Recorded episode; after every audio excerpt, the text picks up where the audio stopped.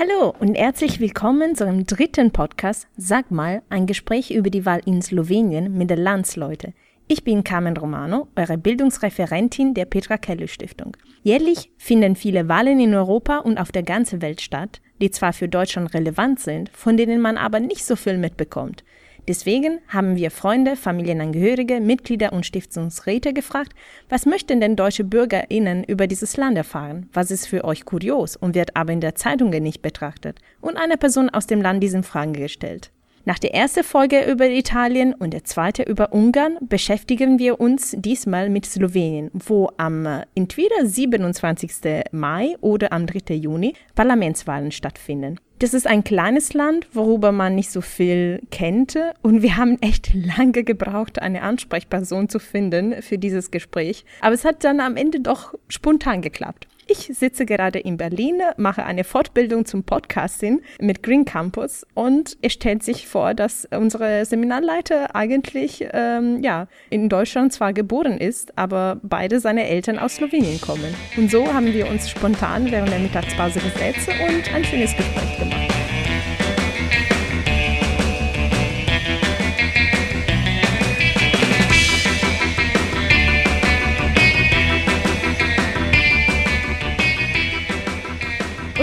Dann legen wir gleich los. Der Leon ist übrigens äh, ja, Moderator äh, und Reporter von ARD. Unter anderem äh, seit 2003 warst du mal auch unterwegs in Washington, dann Brüssel, also Wien. Wien äh, also ganz viele spannende Erfahrungen in dem Bereich. Und äh, ja, Zunächst so mal eine Einführung. Was passiert denn äh, bei einer Parlamentswahl in Slowenien? Wie funktioniert das? Äh, wie viele Kammern gibt es in Slowenien? Beziehungsweise warum ist denn das Datum noch nicht fest? Also es, es, Slowenien hat ein Zweikammernsystem. Die äh, Provinzen sind vertreten in einer Kammer und es gibt natürlich das klassische Parlament, wie man es auch in Deutschland kennt. Es ist so, dass ähm, über den Wahltermin viel diskutiert wurde, weil es da innenpolitisch Streit gab, mhm. ähm, wie man damit umgeht, äh, wann äh, quasi die Menschen zur Wahl gehen. Äh, das wird sich sicherlich jetzt demnächst äh, geklärt haben, geklärt haben müssen. Auf jeden Fall ist das wieder eine Wahl, in der es möglicherweise auch eine ganz neue Richtung geben könnte, zumindest eine neue Kraft äh, im slowenischen Parlament, die es so noch nicht gab. Mhm. In welche Sinne? Ein Kandidat, äh, das ist der Kandidat Scharez, der ist Bürgermeister gewesen einer kleinen Stadt, aus der zufälligerweise meine Eltern kommen. Okay. Es ist wirklich ein Riesenzufall. Der war vorher auch Komiker im Radio und auch im Fernsehen, vielleicht so ein bisschen vergleichbar mit Oliver Welke in Deutschland, mhm. würde ich sagen. Ähm, und der macht Politik. Der hat auf lokaler Ebene recht erfolgreich eine Kleinstadt geführt mit 10.000 Einwohnern, mhm. also nicht besonders groß. Äh, die Stadt heißt Kamnik, liegt mhm. direkt vor den Bergen. Dahinter kommen nur noch kleine Berghäuschen, äh, Kuhweiden und äh, die Bergseilbahn. Mhm. Äh, also es ist so die letzte Stadt vor den Kamniker Alpen. Okay. Und diese Stadt hat er geführt und hat sich dadurch einen Namen gemacht und will jetzt auf jeden Fall auf nationaler Ebene Politik machen. Was viele nicht wissen, wofür steht der Mann, was mhm. will der, ist das Populismus, ist das eine neue Kraft, ist das so der Macron-Effekt von mhm. Slowenien oder ist das eher so ein bisschen wie in Italien Beppo Grillo, mhm. der die politische Szene aufmischen will? Das kann ich noch nicht beurteilen, weil ich okay. das noch nicht genau kenne. Aber das wird spannend sein zu sehen. Mhm. Und welche anderen Parteien stehen dann zur Wahl? Es gibt ähm, viele Parteien. Es ist relativ zersplittert, äh, das Parteiensystem. Es gibt Konservative, zum Beispiel die Volkspartei ähm, ist äh, von Janis Janscha, die hat relativ gute Chancen, ähm, da oben mitzuspielen, vielleicht stärkste Kraft zu werden. Scharez ist auch ein wichtiger Faktor. Ähm, man sagt auch, dass der mit Janis Janscha gleich aufliegt, vielleicht sogar die Wahl gewinnen könnte, aber es ist sehr unklar, wie das am Ende wird. Mhm. Und äh, dann gibt es äh, natürlich Sozialisten, es gibt eine Pensionistenpartei, also okay. die sich nur um die Belange der Senioren kümmert. Mhm. Die ist zurzeit an der Regierung mit ah. einer Partei, die es vorher auch nicht gab. Äh, das war die Liste Miro Cera. Mhm. Und Miro Cera ist der aktuelle Regierungschef. Okay. Und ähm, also die Liste heißt wie der Hauptkandidat. Wir haben noch nicht mal einen Namen gefunden. Krass. Und der Mirozera hat ein paar Monate vor der letzten Wahl einfach gesagt, ich trete an. Ähm, mhm. Ist, glaube ich, von Hause aus Jurist und hat dann äh, die Wahl gewonnen, wurde stärkste Kraft mit seiner Liste. Ist jetzt aber aus innenpolitischen Gründen, die genauen Gründe kenne ich nicht. Ähm, ich weiß, dass es da irgendwie Streitigkeiten gab und hat dann gesagt, nein, ich will, dass es Neuwahlen gibt und ist mhm. quasi zurückgetreten. Und deswegen gibt es jetzt Wahlen in Slowenien. Okay. Und äh, wie kam es denn eine Pensionistenpartei an der Regierung kam. Also sind denn alle junge Leute irgendwie im Ausland emigriert oder?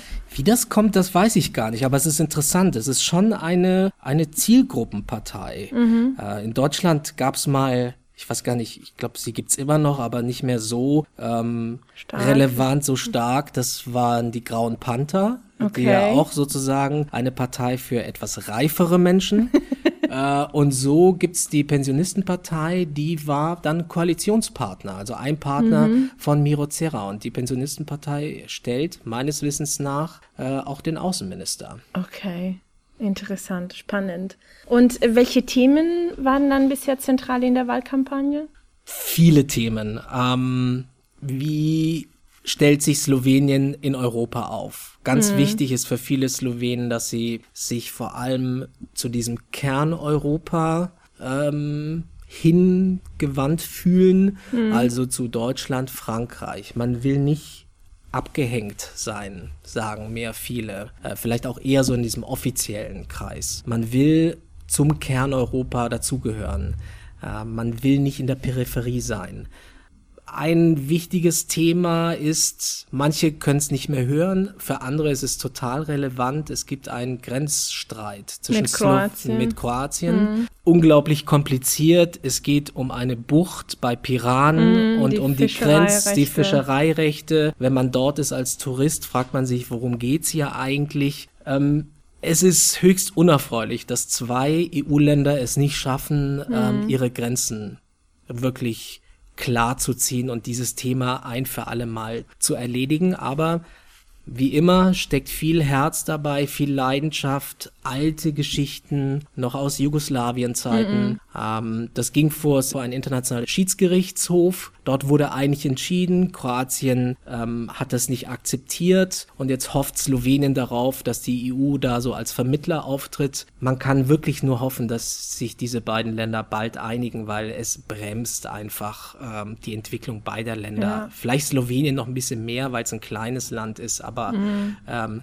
es ist eine höchst unschöne Sache. Die wirtschaftliche Entwicklung ist natürlich auch ein Thema. Slowenien hatte eine finanzielle Krise vor einigen Jahren. Es war sogar im Gespräch, dass die ein Bailout, also ein Rettungspaket okay. aus Brüssel bekommen müssen. Davon hat man sich so ein bisschen erholt, aber das hat zur Folge gehabt, dass man sehr viel sparen musste. Die Banken haben falsch gewirtschaftet, man musste Banken retten, dafür Steuergeld einsetzen. Äh, inzwischen ist man wieder auf einem guten Weg und es mhm. gibt positive Wachstumsraten, was nicht heißt, dass viele junge Leute immer noch keinen Job finden in Slowenien. Okay. Es gibt hier in Berlin viele junge Slowenen, die ja, die aus Slowenien nach Deutschland kommen, um hier äh, zumindest weiterzukommen, Praktikum zu machen. Das ist das Tolle an Europa, aber ich glaube, dass viele Slowenen eigentlich gerne in Slowenien arbeiten würden ja. und nicht im Ausland. Ja. Slowenien sind sehr heimatverbunden. Kann ich sehr sie nachvollziehen lieben, als sie lieben ihr Land und wollen eigentlich bei sich bleiben, aber wenn es keine Chancen gibt, ist es schwierig und viele Slowenen ja. gehen dann auch raus. Hm, verstehe. Und ähm, wie ist denn die Beziehung auf äh, europäischer Ebene zu den sogenannten Visegrad-Staaten? Ähm, eher distanziert. Also es ist jetzt nicht so, dass ähm, der erste Punkt ist, dass man auf jeden Fall dazugehören will. Weil die Visegrad-Staaten auch zumindest in der Außendarstellung sehr kritisch, sage ich mal, oder skeptisch dem mhm. EU-Projekt in gewissen Teilen gegenüberstehen. Und Slowenien ist sehr proeuropäisch, zumindest die, die handelnden Personen, die Akteure, die politischen Akteure, die ich gehört habe, sehr proeuropäisch. Mhm. Und sie wollen, dass dieses Projekt bleibt, weil ähm, das ist jetzt nicht nur einfach so eine blinde Leidenschaft für Europa, sondern Slowenien, das ist die vorherrschende Meinung, kann eigentlich nur überleben in diesem europäischen Kontext. Mhm. Slowenien als Nationalstaat ist zu klein. Zwei Millionen Einwohner, das mhm. ist halb Berlin und nur ein Teil der Wirtschaftskraft wahrscheinlich. Deswegen hat Slowenien ein nationales Interesse, dass Europa funktioniert. Mhm. Und deswegen sieht man es auf professioneller, politischer Ebene sehr kritisch, wenn andere zu kritisch damit umgehen oder vielleicht das Projekt sogar zerstören wollen oder hintertreiben wollen. Mhm. Gleichzeitig gibt es aber natürlich kritische Punkte. Slowenien hat, wurde sehr getroffen von der Bewegung der, der Flüchtlinge oder von der Überraschung, sagen wir es mhm. mal so. Das äh, damals über die Balkanroute. Über die Balkanroute kamen Slowenien und wirklich äh, kamen die Flüchtlinge und haben dann ähm, Slowenien in einer Weise die Situation hat Slowenien völlig überraschend getroffen. Mhm. Und deswegen sind viele Slowenen sehr kritisch, was so Flüchtlingspolitik anbelangt. Okay. Eine letzte Frage, die vielleicht eher auf eine persönliche Ebene geht, aber es würde mich sehr interessieren, also als Person mit slowenischer Herkunft und als Journalist. Was äh, wäre für dich wichtig, dass die Deutschen wissen über das Land, was vielleicht auch in den deutschen Medien nicht so präsent ist? Gute Frage. Ähm, Slowenien ist ein kleines Land. Ähm, Slowenien ist ähm, wirtschaftlich sehr aktiv. Es gibt fast kein Auto, wo nicht irgendwo ein kleines slowenisches Teilchen äh, drin ist. Äh, also was die Zulieferung anbelangt, das ist sehr interessant. Und vielleicht das Wichtigste, was mir viele so, wenn ich hier ähm, mit Slowenen spreche, was vielen einfach wichtig ist, vergesst die kleinen Länder nicht. Es wird mhm. zurzeit viel über Deutschland, Frankreich, Italien, über die echten Big Player gesprochen. Mhm. Uh, und Slowenien pocht darauf, hey, es sind nicht nur die großen fünf EU-Länder ja. dabei, sondern es sind auch, es gibt auch kleine Länder. Mhm ähm, die baltischen Staaten. Da ja. gibt es eine sehr Oder große Portugal. Portugal, auch. genau. Hm. Und das ist auch Europa. Europa ja. ist nicht nur Deutschland und Frankreich, sondern es gibt ganz auch kleinere Länder, die auch ein Interesse an Europa haben und vergesst die nicht. Das ist so mein Eindruck, den ich mitbekomme, äh, wenn ich so mit politischen Akteuren aus Slowenien spreche. Vielen lieben Dank. Das war Gerne. total spannend, spontan und ich freue mich auf die Rückmeldungen und auch auf die. Wir werden auch bald eine Folge, also im, im Herbst über Bosnien-Herzegowina. Also wir werden uns weiterhin mit dem Balkanregion uns beschäftigen und äh, ja, wir freuen uns auf weitere Zuhörerinnen und Zuhörer. Danke. Vielen Dank. Und das war's. Wir möchten uns ganz herzlich bei allen bedanken, die uns diese Fragen geschickt haben und bei dir, Leon, für diese Zeit und Geduld, ja, diese Fragen spontan zu beantworten. Wir werden bei anderen Ländern das Gleiche versuchen und zwar ganz bald eine Folge über die Türkei machen, im Herbst über Bosnien und Herzegowina und natürlich ja Bayern. Eigentlich, wenn ihr Fragen über die kommende Wahl im Juni in der Türkei habt, schreibt uns an info at petra-kelly-stiftung.de oder kontaktiert uns doch über unsere sozialen Netzwerke, sei es Facebook, Twitter, Instagram und so weiter und so fort. Wir freuen uns sehr auf eure Rückmeldungen. Folgt der Petra Kelle Stiftung auf Facebook oder Soundcloud, um weitere Folgen zu hören oder diese Folge zu kommentieren. Und nicht zu vergessen, diese Folge kann auch über Apple Podcasts und andere Podcast-Apps wie Podcast oder Stitcher gehört werden. Dieser Podcast wurde konzipiert und bearbeitet von den MitarbeiterInnen der Petra Kelle Stiftung. Die Musik ist von Kevin McLeod. Danke fürs Hören und bis zum nächsten Mal. Wir freuen uns. Ciao!